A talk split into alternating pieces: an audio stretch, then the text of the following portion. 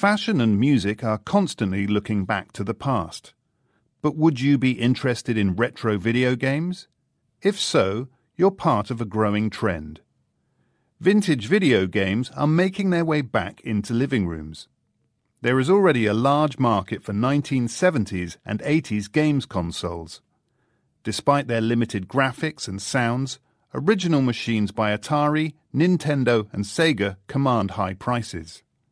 This year, a charity in the UK is hoping to cash in on this with the re release of the hugely popular 1980s home computer, the ZX Spectrum.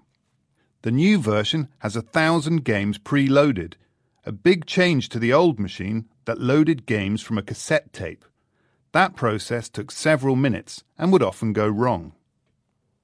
In the United States, large numbers of gamers wanting a taste of 80s action are visiting beer and arcade game centres where they can drink and relive the games of their childhood.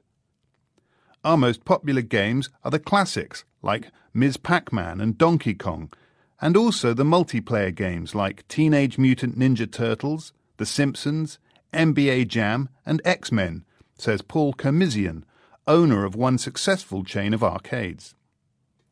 Pinball goes even further back in time but it's also enjoying a revival. New technology means contemporary machines have more features, but the gameplay has not changed. Pinball machine maker Gary Stern says people like playing because it's physical, more like a sport than a video game.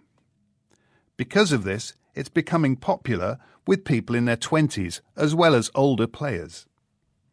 So, is it just nostalgia, or are older games more fun? Either way, with a new generation of fans, it looks like retro gaming is here to stay.